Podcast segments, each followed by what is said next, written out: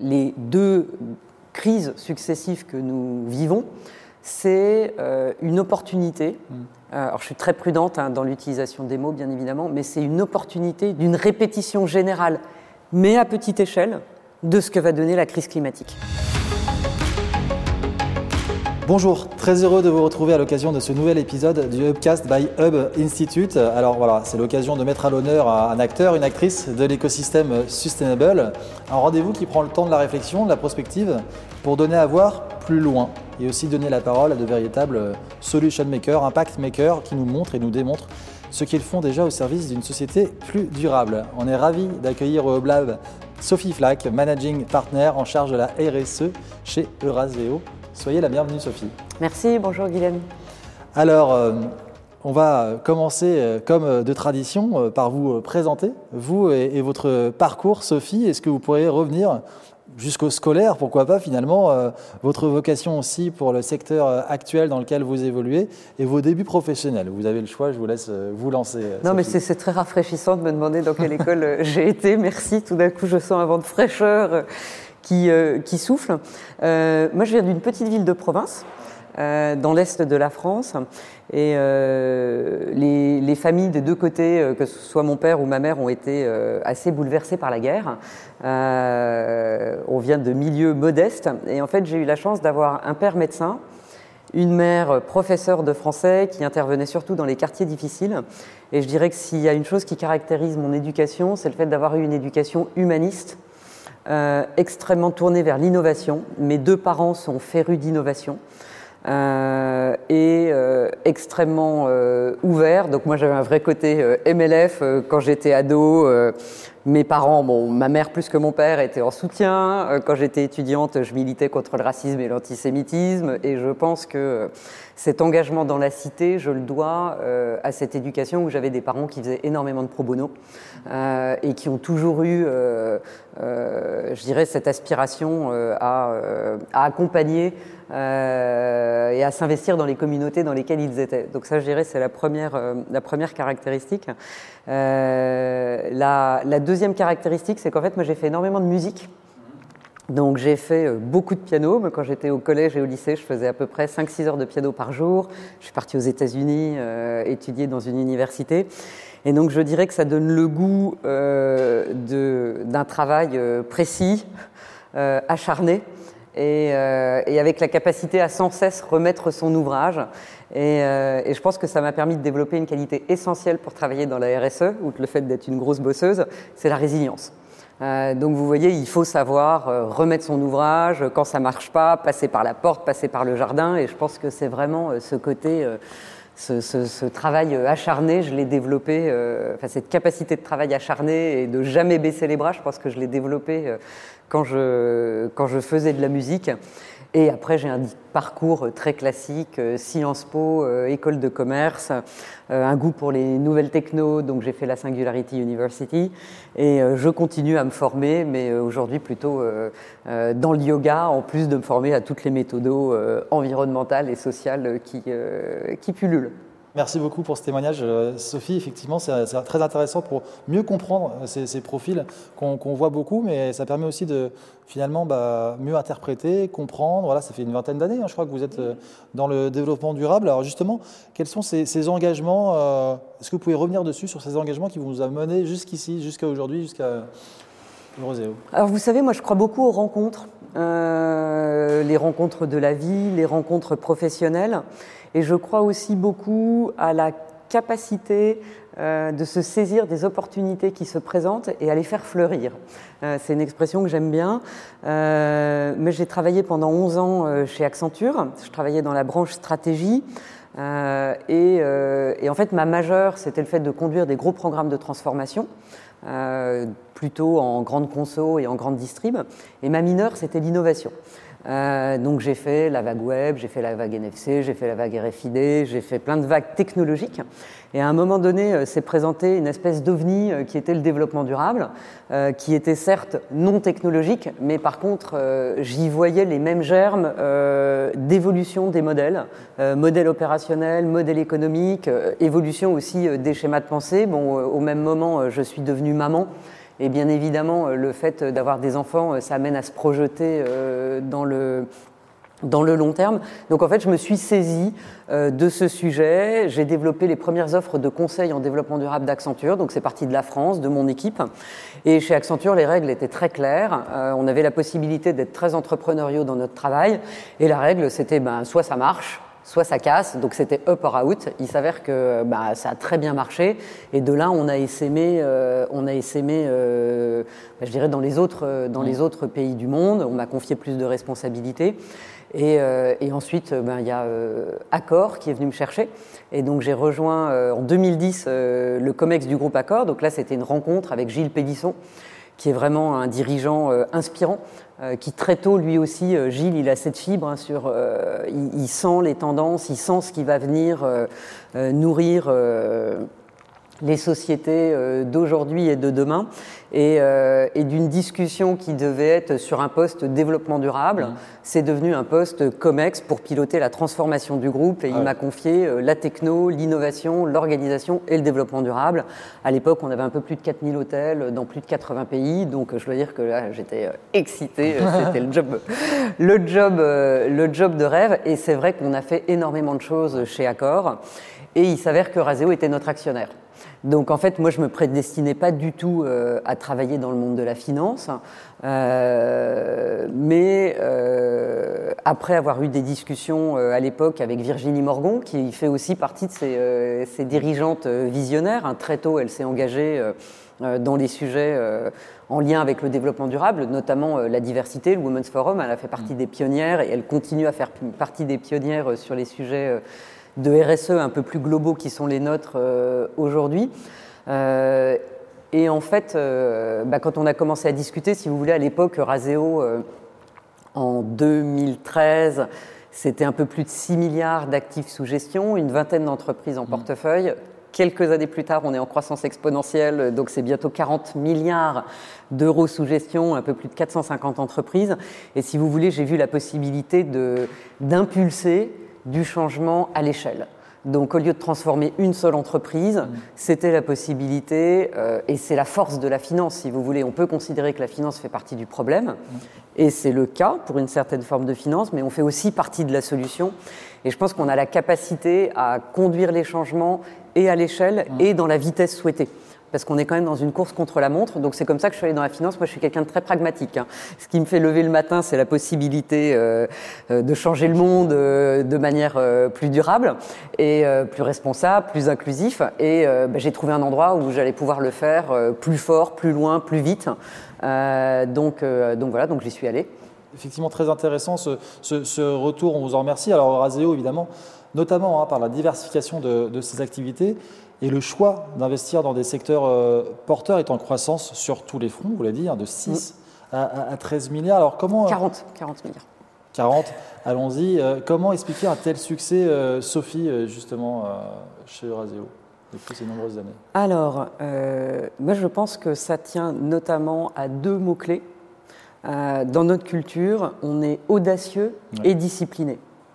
Euh, et, je pense que euh, Virginie Morgon euh, incarne et fait ruisseler ces valeurs au sein de toutes nos classes d'actifs. Et, et, ça nous amène à être précurseurs sur certains sujets et en même temps, on a une exécution qui est extrêmement précise. On est dans un métier dans lequel il faut garder la tête froide. Hein, les, euh, on a des cycles économiques, vous le savez, donc il y a des moments, en ce moment par exemple, les prix sont, sont quand même assez élevés. Donc quelle est la juste valeur d'une entreprise? Quelle est notre juste capacité à conduire sa transformation?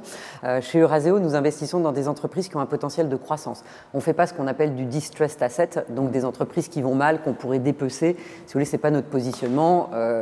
Euh, donc voilà, donc on investit du venture, donc des startups jusqu'au large cap, donc des grands groupes euh, internationaux euh, qui, ont, qui ont déjà acquis une, certaine assise. On est diversifié en secteur, donc on est un des plus gros investisseurs de la tech. Hein.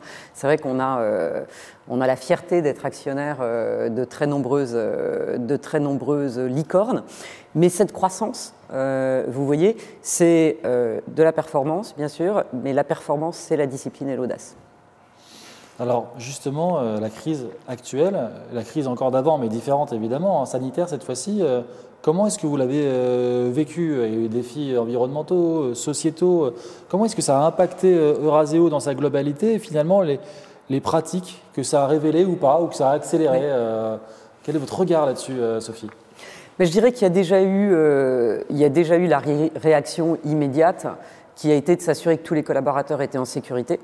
Euh, et là, je parle des collaborateurs étendus, mm. parce qu'il y a Euraseo, nous, la société, on est à peu mm. près 400 aujourd'hui, on était un peu moins à l'époque, euh, mais il y a tous les collaborateurs des sociétés dont nous sommes actionnaires, et on a immédiatement fait un recensement, parce que nous, on investit dans le monde entier, des couvertures santé des collaborateurs. Parce que ben, quand on est en France, quand on est en Europe, on a des mm. couvertures santé. Euh, quand vous allez en Asie, quand vous allez aux États-Unis, euh, c'est un peu plus, on va dire, euh, varié. Mm. Donc nous, ça fait partie de nos objectifs, hein, que les collaborateurs, 100% des collaborateurs des sociétés que nous finançons bénéficient d'une couverture santé, accident de la vie. Mm. Mais entre le moment où on devient actionnaire et le moment où on y arrive, il y a un laps de temps. Là, avec le Covid, on a fait un recensement immédiat, je vous disais, discipline, et euh, on a pris les mesures et on a notamment financé, donc on a débloqué un fonds de solidarité de 10 millions d'euros mmh. qui a permis euh, bah, de financer euh, typiquement ce genre d'action et puis aussi bah, de financer les systèmes de, les systèmes de santé, les ONG. Donc ça, je dirais, ça a été la première chose, c'était prendre nos responsabilités. Mmh. Après, nous, à notre niveau, euh, faire notre métier en dématérialisé, ben, on a dû s'adapter, mais je dirais qu'on a une activité qui se prête bien euh, à cette euh, dématérialisation. Il a fallu être proche des sociétés dont nous sommes actionnaires. Les situations étaient extrêmement variées des sociétés dont les activités étaient booming parce qu'elles bénéficiaient à plein de la dématérialisation, de la digitalisation, et d'autres euh, exposées au secteur du tourisme, du voyage, mmh. euh, des usines dans lesquelles il fallait euh, savoir garantir la sécurité, la continuité d'activité des collaborateurs. Donc on a eu vraiment beaucoup de, de, mmh. de cas de figure. In fine, zéro casse au niveau des entreprises toutes les entreprises ont survécu. Mm. Euh, après, je dirais, c'est la chance euh, du modèle Euraseo. Vous savez, nous, on investit euh, de l'argent pour compte de tiers, mais on investit aussi notre propre bilan. Donc, quand on a besoin de soutenir des entreprises qui peuvent avoir des périodes un peu mm. difficiles, ça nous donne aussi plus de marge de manœuvre. Et vous aviez raison de le souligner, Guilhem, c'est là qu'on voit si oui ou non ce qu'on soutient, notamment en termes de RSE, ce sont des paroles et des belles intentions, du greenwashing, ou si c'est de la réalité. Mm. je pense qu'on a démontré euh, aux collaborateurs euh, des sociétés que nous finançons, aux managers, euh, bah, que ce n'était pas que des mots et que quand on euh, prône bah, les couvertures sociales, quand on prône une société plus inclusive, on était là pour, pour accompagner, pour délivrer et pour prendre les actes qui s'imposaient.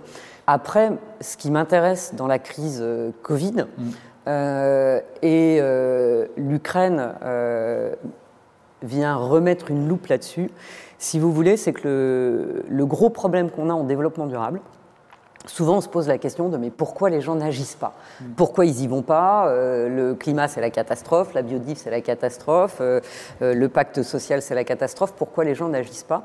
Et en fait, si vous voulez, la magnitude des impacts est tellement énorme qu'en fait, on a du mal à les visualiser. Et je trouve que les deux crises successives que nous vivons, c'est euh, une opportunité. Mm. Euh, alors, je suis très prudente hein, dans l'utilisation des mots, bien évidemment, mais c'est une opportunité d'une répétition générale, mais à petite échelle, de ce que va donner la crise climatique. Euh, je vais tout de suite vous donner un exemple concret. Mm. Ben, première crise Covid, mm. repli nationaliste, chacun garde ses masques, ses gants pour soi. Euh, et, on voit euh, tout le commerce international qui est perturbé. Ça va encore se passer là dans les prochains mois, malheureusement, et euh, sur des ressources agricoles. alors, on n'a pas attendu l'Ukraine hein, pour avoir des problèmes de productivité, de rendement agricole. Le climat y contribue déjà, mais là, ça va être encore pire. L'énergie, ça va être encore pire. Mais on est encore à des échelles qui sont des échelles raisonnées par rapport à ce que va donner le dérèglement climatique. Donc, euh, je dirais qu'il nous est donné la possibilité de, comprendre, euh, de tester, d'éprouver, de réfléchir à des nouvelles solutions. Et j'espère qu'on ne va pas vendanger, euh, parce que vous voyez, la tentation du retour à la normale, elle est extrêmement forte. mais j'espère vraiment que les dirigeants à tout niveau, hein, politiques, en entreprise, locaux, vont prendre la mesure de ce qui se passe. Mm pour euh, préparer les modèles de demain. lors de la présentation de ce, podcast, ce Upcast, euh, où euh, m'expliquait qu'il y avait beaucoup quand même d'entreprises qui avaient pris trop tardivement hmm. ce, virage de, de, la RSE. Alors, est-ce que vous pouvez nous, expliquer les, principales raisons, euh, selon vous, Sophie, et quelques motifs d'espoir pour qu'elle s'engage enfin, peut-être Alors, dans les raisons, si vous voulez, bon, je pense qu'il y, a plusieurs raisons. Mais déjà, euh, on a un vrai sujet qui est euh, le modèle d'évaluation de la performance. Euh, c'est intéressant de voir que souvent, des entreprises qui ont pris le virage assez tôt, mmh. ce sont des entreprises qui ont un actionnariat familial, mmh. donc qui sont dans une logique de transmission. Et je pense qu'il y a quand même une dichotomie entre les managers professionnels qui doivent livrer une perf relativement court terme mmh. et qui vont transmettre, et puis ben, après eux, euh, euh, il se passe mmh. ce qui se passe. Euh, vous voyez, on n'a pas encore inventé le bonus différé à 10 ans où il faudrait qu'un dirigeant, quand il quitte son job, il, enfin, vous voyez que la performance se maintienne au moins 10 ans, ce qui serait un cycle de temps raisonnable eu égard aux changements climatiques et sociaux auxquels on fait face. Donc, euh, donc je pense qu'il y a quand même vraiment une manière, euh, une manière euh, d'évaluer la performance. Je pense qu'il y a aussi des raisons historiques. quand on regarde le fondement de ce qu'est une entreprise dans le Code civil, c'est une association d'individus qui vont partager des revenus ou des économies. Mmh. À aucun moment, avant la loi Pacte, on intégrait les externalités euh, qu'elle soit euh, environnementale ou sociale, on intégrait la notion de bien commun. Donc, euh, quand vous avez l'extra-financière aussi, comment le Oui, tout à fait, l'extra-financier. Donc, quand vous avez des des cadres dans lesquels vous avez opéré pendant des décades, ben, bien évidemment, défaire des habitudes, ouais. c'est pas évident. Après, la RSE, c'est très protéiforme, c'est technique, c'est complexe, et c'est vrai qu'on euh, a aussi beaucoup le je voudrais bien. Et nous, beaucoup de dirigeants nous disent euh, on veut y aller, mais on ne sait pas par quoi commencer. Et c'est vrai que nous, notre job en tant qu'actionnaire, et c'est ce qu'on a développé euh, chez Euraseo, c'est un peu un RSE mode d'emploi. Mmh. Par où je commence? Qu'est-ce que je fais année 1 euh, C'est pas très compliqué. Hein. Année 1, on fait tous les bilans pour tout mesurer. Donc on a une culture très quante, mais euh, si vous voulez, si on veut faire un plan euh, d'action climat, biodive, santé, formation, voilà, il faut avoir les chiffres. Donc déjà, on met en place les mesures. Et après, on a les plans d'action qui se, qui se déclinent et qui s'adaptent au secteur d'activité, aux, mmh. aux, tailles des entreprises. Et là, si vous voulez, il y a une technicité assez folle qui est en train de se mettre en place sur les méthodologies. Et, euh, et, il faut, et je pense que c'est probablement un des messages les plus importants, le gros bon sens ne suffit plus. Donc moi j'avais développé une expression euh, chez Accor, euh, si vous voulez, euh, tous les matins on recevait la bonne idée RSE du matin. Donc alors c'était formidable parce que si vous voulez il y avait un réel engouement de la part des hôteliers et on recevait plein de suggestions de la part des équipes. Mais si vous voulez, le bon sens de Monsieur Jourdain n'est absolument pas scientifique et ça ne marche pas en RSE. Et donc là aussi, il est indispensable que les entreprises de toute taille comprennent qu'il faut faire appel à des experts. Mmh. C'est un vrai métier. Euh, moi, je fais partie des gens qui ont dû se former au gré de leur vie professionnelle parce que les formations n'existaient pas il y a 20 ans quand j'ai commencé sur ce sujet-là. Aujourd'hui, dans mes équipes, j'ai des vrais experts. Donc j'ai un ingénieur forestier, vous voyez, son métier, c'est il est ingénieur forestier, il est euh, ceinture noire, huitième dan, euh, en carbone, on a, enfin, mmh. sur tous les sujets euh, du, euh, du, vivant euh, lié, euh, lié aux, espèces végétales. On a besoin de ce type d'expertise si on veut adresser sérieusement les sujets carbone et si on veut adresser sérieusement les sujets biodives. Vous voyez, donc ça, il faut vraiment en prendre conscience et je pense que c'est la, nouvelle, la nouvelle étape qu'il faut franchir. Si vous voulez, la bonne volonté ne suffit plus, il faut prendre des techniciens. solliciter les talents qui vont bien et au bon endroit dans l'organigramme, mais que ça soit impulsé quand même, et c'est quand même ça une bonne nouvelle, on va dire, que ce soit les dirigeants qui aient envie quand même de, de, lancer euh, cette impulsion, cette démarche. Encore faut-il derrière se donner les bons moyens, euh, notamment humains, si on peut parler de ça comme ça. Ou... Euh, en fait, si vous voulez, moi j'ai développé la théorie du sandwich. Euh, C'est-à-dire que, euh, bah, en fait, il y a effectivement, si un dirigeant veut pas, il va pas se passer grand-chose. Ça, et vous avez tout à fait raison de le souligner. Après, ce qui est intéressant, c'est que ça pousse par le bas. Et vous avez la guerre des ressources. C'est intéressant en ce moment. On est sur un marché de l'emploi avec de grosses pénuries. Il y a la guerre pour les ressources. Et les gens, ils sont assez clairs pour dire cette boîte, je veux bien y aller, cette boîte, je ne veux pas y aller. Euh, et euh, donc, si vous voulez, euh, il y a 20 ans, euh, quand je disais je ne travaillerai pas dans tel et tel secteur, euh, je faisais partie des ovnis. Euh, vous voyez aujourd'hui, il y a des alliances des grandes écoles, notamment des, des étudiants des grandes écoles, qui disent bah, il y a des entreprises dans lesquelles on ne veut plus aller. Mmh. Donc euh, vous avez quand même ce double effet, et je dirais, euh, si on fait un sandwich tridimensionnel parce qu'on va être créatif et qu'on est dans le digital, vous avez les consommateurs qui poussent énormément. Et en fait, les consommateurs, une fois qu'ils veulent plus votre produit, la messe est dite. Donc en fait, le, le sujet, il est comment est-ce que j'anticipe et il faut savoir que les ONG sont des très bons proxys mmh. des évolutions des comportements consommateurs. Elles vous donnent quand même le là, euh, surtout si vous les suivez euh, sur les différentes plaques internationales, de ce qui va arriver dans les comportements euh, d'achat, euh, dans les comportements euh, collaborateurs.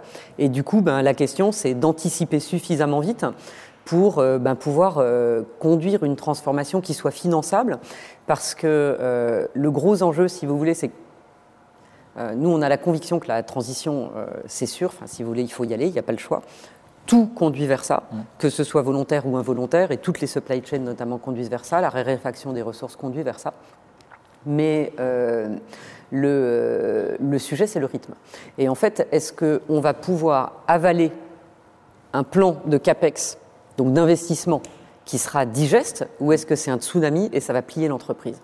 Et vous voyez, je pense que les dirigeants, ils doivent évaluer ça. Alors nous, on les accompagne hein, quand mmh. on est leur actionnaire, mais on les, nous, en fait, on regarde ça pour prendre la décision d'investissement. Alors, Euraseo est un pionnier, hein, un leader dans l'investissement mmh. responsable et, et durable. Hein. L'un de vos principaux enjeux est de pouvoir agir dans la mise en place d'une croissance durable et partagée. Ça, oui. ça vous tient euh, énormément à cœur. Alors, est-ce que vous pouvez nous expliquer ce qu'il y a derrière ce terme, finalement, ces termes, et qu'est-ce que ça symbolise dans le, dans le rôle modèle euh, de Raseo alors, je vais déjà commencer par vous répondre dans le rôle modèle. Bien sûr. Euh, le rôle modèle, euh, déjà, c'est ce que je vous disais, on a un devoir d'exemplarité, donc on s'applique à nous-mêmes tout ce qu'on préconise aux sociétés dans lesquelles on investit. Euh, donc, typiquement, on est extrêmement vigilant euh, sur les taux de mixité, euh, sur les conditions de travail, mmh. sur la, le partage de la création de valeur. On a nous-mêmes une trajectoire de décarbonation, science-based target. c'est structurant quand il faut réduire de quasiment 70% ses émissions. Alors qu'on est en croissance exponentielle, si vous voulez, vous avez deux courbes. Donc il faut décorréler euh, le développement économique et euh, l'empreinte euh, écologique. Donc c'est euh, un bon challenge. Donc d'abord l'exemplarité. Après, la deuxième chose, c'est qu'on travaille sur l'ESG. On, travaille, alors on dit ESG dans mon secteur mmh. d'activité, hein, c'est RSE, responsabilité sociale et environnementale des entreprises, ESG, environnement, social et gouvernance. Euh, c'est l'acronyme qui est plutôt utilisé euh, en finance. On a un deuxième euh, élément qui nous caractérise, c'est qu'en ESG, on travaille en open source. Mmh. Ça veut dire que nous partageons gratuitement, et on le fait depuis bientôt une dizaine d'années, toutes nos méthodologies avec nos confrères. Donc ça, c'est particulièrement euh, innovant mais je vous disais euh, courageux, discipliné. Mmh. Donc, euh, donc, euh, donc voilà, et pas plus tard que cet après-midi, vous voyez, euh, on a une plateforme tech euh, où on abrite nos méthodos, nos outils, et on va donner accès à nos confrères qui nous posaient des questions pour savoir comment on fait ci, comment on fait ça. Et euh, c'est la course contre la montre, si vous voulez. Donc, donc là-dessus, bah, soutenu par Virginie Morgon, elle a accepté qu'on fasse cet open source. Donc ça, c'est à notre niveau. Euh, après, au niveau de, de, nos investissements, on a une politique d'exclusion. Il y a des secteurs dans lesquels nous n'investissons pas. Euh, et ensuite, il y a des secteurs sous lesquels, dans lesquels nous allons investir sous conditions. Euh, je vous donne un exemple concret. Si une entreprise a un mix énergétique qui est au charbon, mmh. c'est une clause d'exclusion, sauf si on a la conviction qu'on peut en sortir, une conviction partagée avec le management de l'entreprise, qu'on peut en sortir technologiquement, mmh. opérationnellement et financièrement. Donc ça, ça fait partie des travaux qu'on fait euh, en due diligence. Et on se met d'accord sur une date cible. Voilà. On se met d'accord sur une date cible. Donc là, on a une entreprise qui va atteindre sa date cible l'année prochaine. Alors, ouais. Donc euh, sortie du charbon. Euh, qui, euh, quand on a fait l'investissement, euh, c'est une société qui est assujettie au quota carbone. Mmh. Quand on a fait l'investissement en 2016, c'est très intéressant comme exemple, la tonne de carbone était à 8 euros. En due diligence, donc quand on instruit les dossiers d'investissement, on avait fait des stress tests carbone. Mmh. J'avais monté les prix à 35 euros et je vous cache pas que les conseils avec lesquels on travaillait me disaient que je poussais quand même vraiment le bouchon, un peu loin. Mais bon, on a touché 100 euros il y a quelques mois Donc l'impact EBITDA sur l'entreprise, bien évidemment, est majeur puisqu'elle paye des quotas carbone. Sauf que on a investi 80 millions d'euros. L'entreprise euh, a investi 80 millions d'euros pour changer son mix énergétique mmh. et bascule en ENR l'année prochaine. Et donc, on va devenir carbone positif. Donc, au lieu d'être un centre de coûts, ça va devenir un centre de revenus. Euh, cet exemple, il est intéressant parce que, si vous voulez, c'est typiquement nous, on joue notre rôle d'actionnaire, donc c'est une entreprise qui produit des, produits dont on a besoin dans la société d'aujourd'hui et de demain, ce qu'on appelle des future-proof hein, mmh. euh, dans notre jargon. Euh, et, et, si vous voulez, on a créé la, les conditions de transformation de cette entreprise et on s'est créé la conviction partagée avec le management qu'on y arriverait. Mmh. Après, je vous laisse imaginer, c'est pas facile à exécuter. Euh, mais euh, l'équipe dirigeante est très talentueuse, donc, euh, donc ils ont fait un boulot formidable. et on a une équipe d'investissement, si vous voulez, qui a compris les enjeux. Mais ça, je pense que c'est assez euh, la signature de Raseo. C'est-à-dire que la RSE, on ne l'a pas découverte euh, aujourd'hui. Ça fait 15 ans qu'on met de la RSE dans les due diligence, qu'on suit toutes les données. Donc, si vous voulez, on a des équipes d'investissement qui sont habituées à manier mmh. cette nouvelle manière de regarder les dossiers, de regarder la performance. Euh, et d'ailleurs, nous, on est en train de déployer notre comptabilité carbone. On est en train de déployer une vision élargie de la performance, où il y a la performance financière, et la performance extra-financière. Et ce ne serait pas surprenant, demain, vous voyez que les directions financières deviennent des directions de la performance, avec ces deux, euh, ces deux piliers qui sont, euh, euh, qui sont je dirais, inextricablement imbriqués. En financement de la transition, on est au cœur avec cet exemple. Merci beaucoup d'ailleurs pour ce partage. Plutôt que investissement dans les solutions, on en parlait. Est-ce que vous pourriez expliquer un petit peu le, choix qui se fait plutôt vers cet aspect-là que, que, que l'autre? C'est un parti pris. Alors, nous, euh, on fait les deux. Euh, on fait les deux. Aujourd'hui, on a à peu près 20% euh, de, nos, de assets qui sont investis dans des solutions climat, santé. je vais vous donner quelques exemples concrets. On a un fonds Neuf Santé qui est dédié à la relocalisation de la filière santé en Europe. Mm. Donc ça, on est typiquement hein, dans, des, euh, dans des opportunités qui sont nées euh, période Covid. Hein. Mm. Vous voyez bien, euh, c'est santé et relocalisation. on a d'ailleurs une très belle entreprise dans nos santé qui s'appelle Nover. qui fait des solutions, des machines pour produire mm. de l'oxygène sur site dans les hôpitaux. Donc ressources critiques, bien évidemment, en période Covid, mais ressources bas carbone, c'est-à-dire qu'au lieu de transporter, c'est produit sur site. Donc vous garantissez, si vous voulez, euh, une, autonomie de la production, mm. euh, et en plus vous la décarbonez, donc on est vraiment euh, dans un modèle doublement gagnant. Donc là, c'est quelques exemples sur la santé. On est très fiers d'être actionnaire de Doctolib, bien évidemment. on, est, on est aussi monté au capital de Kurma, qui est une société qui est spécialisée dans les investissements en biotech. Donc on a tout un pôle santé, et on a un pôle euh, de solutions euh, dites climatiques. Euh, donc, qui sont, on a notamment un fonds Smart City hein, qui investit dans beaucoup de solutions de mobilité douce dans le monde entier. on investit dans les ENR. On a un fonds d'infrastructures dédié aux renouvelables. Je ne vais pas vous les mmh, citer mmh. tous, la liste serait trop longue. Donc, on investit dans les solutions. Mais en même temps, financer la transition, on considère que c'est aussi ça être un actionnaire responsable, parce que ce sont des milliers d'entreprises, ce sont des millions d'emplois, et il faut savoir euh, ben, conduire cette transformation de notre économie quand on regarde hein, les règles de la taxonomie. Donc la taxonomie, hein, c'est cette euh, grammaire européenne qui indique ce qui est vert ou pas vert. Le taux de préparation euh, de l'économie européenne, il est extrêmement faible. Hein. Les études qui sortent l'évaluent à entre 10 et gros maximum 20% selon les secteurs d'activité. Donc pour arriver à 100%, il y a du boulot. Et nous, euh, on veut être responsable dans notre manière d'être un actionnaire et donc c'est financer cette, euh, cette transition. Après, comme je le disais, est-ce qu'on peut encore euh, financer cette transition? Il y a un certain nombre de conditions. Une équipe de management qui a compris et qui est prête à y aller. Chez nous, les équipes d'investissement sont prêtes. Les solutions technologiques, hein, c'est pas évident. Et, et ensuite, le financement. Alors, euh, vous le disiez, hein, s'appliquer à soi-même ce qu'on exige euh, finalement, euh, en tant qu'actionnaire aussi. vous êtes engagé justement à atteindre une neutralité carbone d'ici 2040, c'est bien ça? Alors, la neutralité nette sera atteinte en 2040. Après, pour y arriver, il y a différentes étapes. Ah, justement, est-ce que vous pouvez nous expliquer les moyens mis en place et, peut-être les premiers résultats obtenus par, le biais, de ces, actions, Alors déjà, on a fait un choix méthodologique fort. on a fait le choix de prendre la méthodologie Science Based Target, donc de la SBT Initiative, qui est la méthodologie scientifique de référence. C'est c'est compliqué, hein. mais euh, ils ont un comité scientifique et vous avez 10, 20, 30 allers-retours avec le comité scientifique avant que votre roadmap elle soit tamponnée.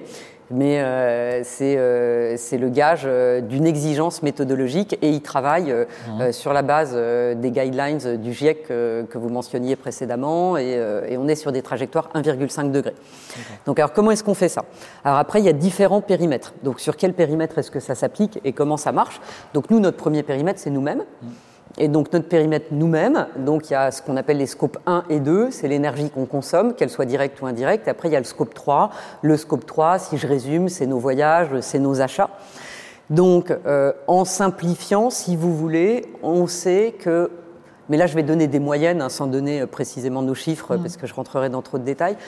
On sait que pour limiter l'élévation des températures en dessous de la barre des 2 degrés, il faut qu'on réduise nos émissions à nous, Euraseo, d'environ 50 euh, à 70% indépendamment de notre croissance. C'est ce que j'évoquais. Hein. Décorréler euh, notre croissance, et on recrute à peu près 80-90 collaborateurs par an, donc mmh. nous on est quand même en croissance exponentielle de notre empreinte écologique. Donc ça passe par quoi? Changement des mix énergétiques.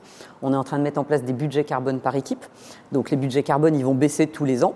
Et ça veut dire que bah, typiquement les voyages en avion, qui chez nous est le plus gros inducteur, ben, euh, on va les répartir euh, entre les membres d'une équipe.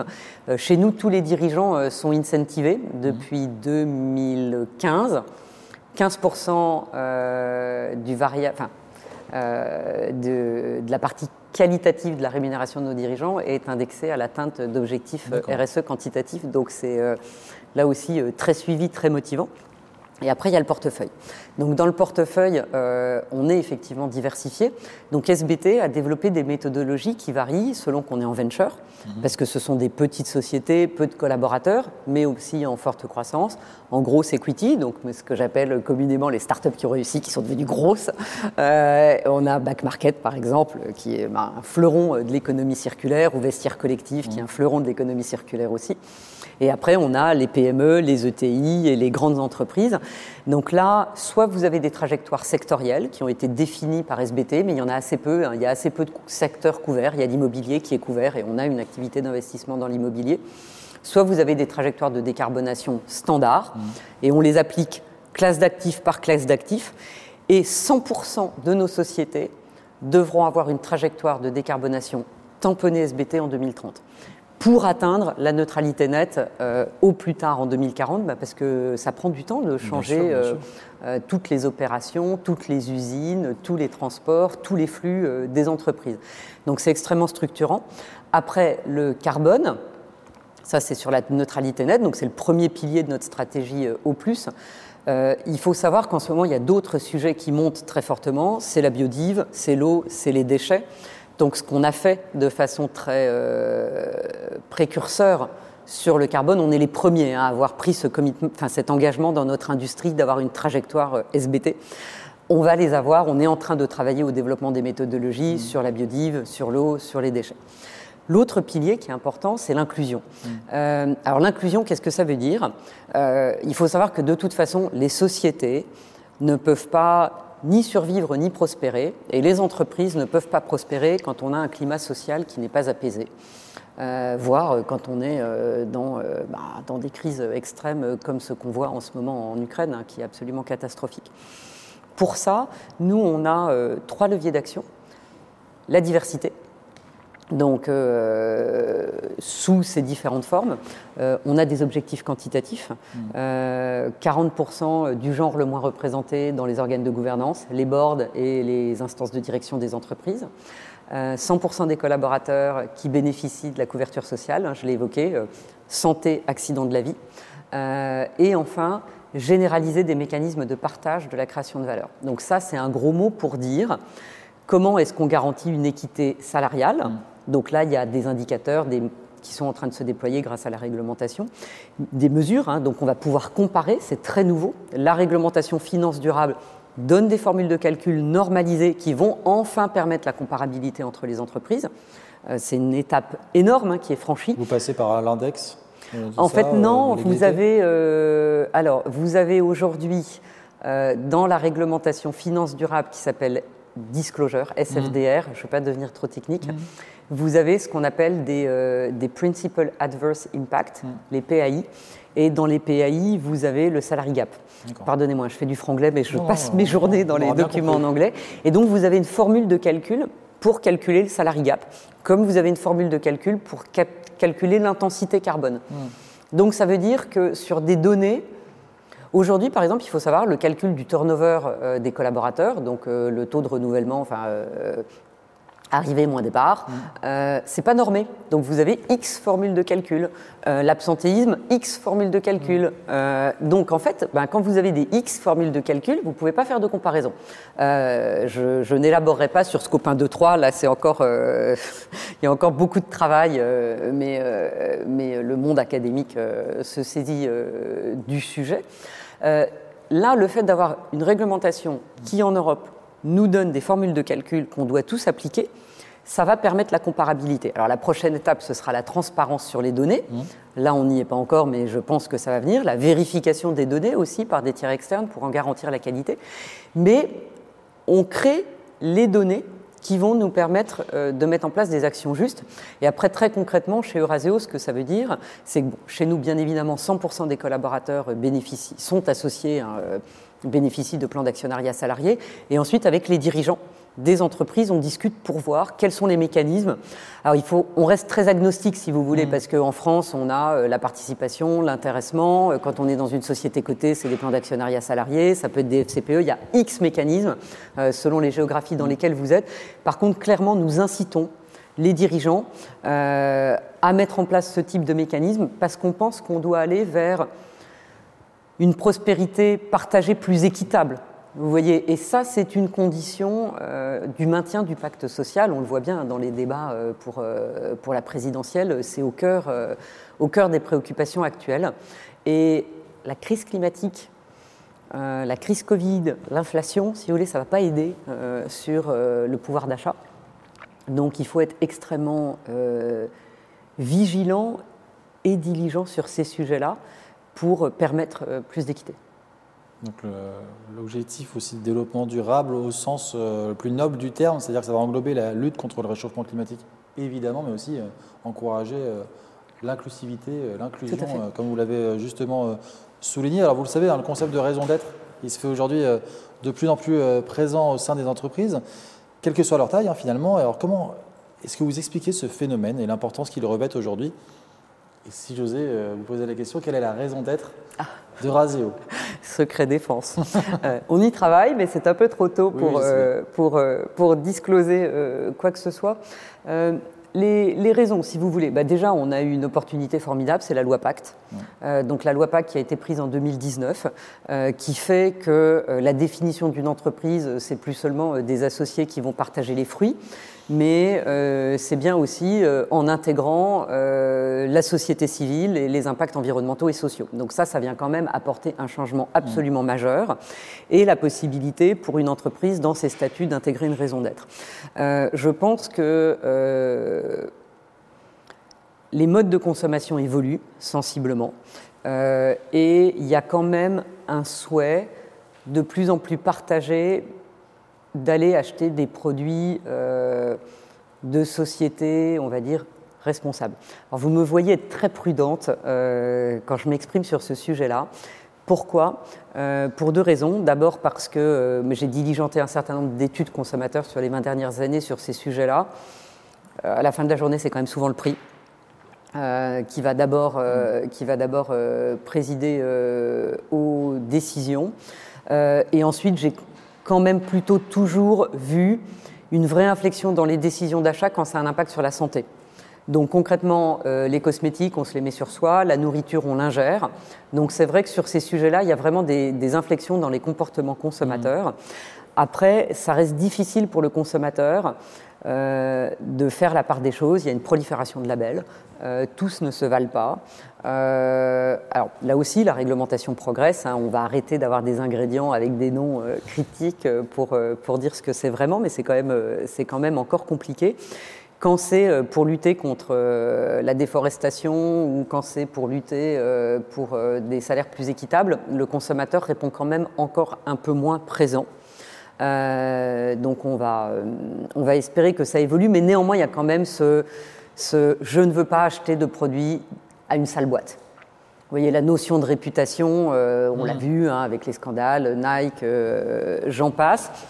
Apple reste un cas assez, euh, assez, assez dissonant par rapport à ça, parce que je ne pense pas qu'on puisse dire que ce soit une entreprise qui, ont des enfin, qui ait des comportements exemplaires. Mm. Et je dois dire que moi, j'enrage quand je vois qu'ils ont encore changé la fiche qui va permettre de se connecter. Donc, on va avoir des monceaux euh, de déchets euh, numériques. Euh, enfin, c'est une gabegie absolument effrayante. Mais bon, pour le moment, tout le monde continue à acheter leurs produits, moi y compris. Hein, j'ai un iPhone. donc, mais très très vieux, je le fais durer le plus longtemps mmh. possible. Mais donc, pour, pour résumer mon propos, si vous voulez, je pense qu'il y a une appétence des consommateurs. Et il y aura de plus en plus, sous réserve des conditions économiques, une appétence des salariés. Euh, la nouvelle génération euh, qui arrive sur le marché de l'emploi, elle a plutôt envie d'être entrepreneuse, euh, elle a plutôt envie d'avoir du sens, elle a plutôt envie d'avoir des équilibres un peu différents entre son travail et le mmh. fait de servir à quelque chose. Et je pense que cela devrait aller en s'accélérant parce que si vous voulez, face à la crise, euh, et la crise va quand même aller en se durcissant. Je ne veux pas être pessimiste, mais je suis quand même un peu réaliste. Euh, si vous voulez, vous avez euh, deux modes de réaction. Donc, soit vous vous écroulez sur vous-même, et on le voit, il y a quand même beaucoup de difficultés de santé mentale post-Covid, soit vous vous engagez dans l'action. Et, euh, euh, et, si vous voulez, je vais refaire le lien avec le, yoga. Euh, je vous invite tous à lire le, très bon livre de Colette Poggi qui, rend accessible le texte de la Bhagavad Gita. Et la Bhagavad Gita, si vous voulez, c'est un peu l'Ancien ou le Nouveau Testament du yoga, si je peux le simplifier comme ça. Et c'est le yoga de l'action c'est le yoga de l'action. Donc euh, on a tendance, c'est vrai, en Occident, euh, à voir le yoga euh, comme je suis assis sur, je ne vous ferai pas de lotus ici, mais dans une posture méditative. Non. Le yoga, c'est aussi une philosophie, c'est avant tout une philosophie et c'est une philosophie de l'action et de l'action juste. Et je pense qu'on a besoin de citoyens engagés pour relever les, défis qui sont les nôtres. Et c'est vrai que bah, la philosophie du yoga est un bon guide. Je préfère une action plutôt qu'un effondrement. Merci beaucoup. cet entretien touche quasiment à sa fin. Je dis quasiment parce que voilà, vous me voyez venir, euh, Sophie. On a une partie euh, portrait chinois à laquelle on tient particulièrement au Hub Institute et qui est assez révélatrice finalement des personnalités. Oui. Euh, on a commencé par votre parcours et on va finir par voilà, quelques, quelques hashtags, quelques modèles aussi pour vous, Sophie. Alors, si vous étiez un entrepreneur, lequel serait-il, laquelle serait-elle? Alors écoutez, moi celui qui m'a toujours fait rêver, je ne sais pas s'il faut le qualifier d'entrepreneur ou pas, euh, c'est Mohamed Younous. Euh, alors je sais qu'il y a eu euh, des polémiques, dans quelle mesure sont-elles politiques ou pas, je, ne m'exprimerai pas sur ce point, je n'ai pas les informations. Mais si vous voulez, il a posé un nouveau modèle d'entrepreneuriat, la microfinance, la finance pour les plus pauvres, c'était une révolution quand il l'a fait. Euh, et, c'est tout ce que j'aime, si vous voulez, c'est euh, euh, s'adresser aux plus pauvres, apporter des solutions aux plus pauvres, repenser le modèle économique, le modèle de, un modèle économique soutenable, durable, et, il a fait un travail absolument révolutionnaire. Donc, donc voilà, donc moi je je, me pose souvent la question, vous voyez, quand je travaille sur des modèles économiques, euh, et, je pense que cette question, si vous voulez, elle va nous être posée avec l'attention sur les ressources. À quel moment est-ce qu'on est à l'équilibre? Vous voyez, à quel moment on a une taille juste? Euh, À quel moment on est au bon endroit? Euh, donc, donc voilà, donc je pense qu'il est très précurseur, courageux et qu'il a fait, je, je, le pense, beaucoup de bien autour de lui. Si vous étiez un ODD, alors objectif de développement durable, Lequel serait-il? Alors, Je vais vous faire une réponse très circonstancielle. Je serai l'ODD numéro 16, hmm. Paix et justice. Euh, donc voilà, donc je suis, euh, euh, comme nous tous,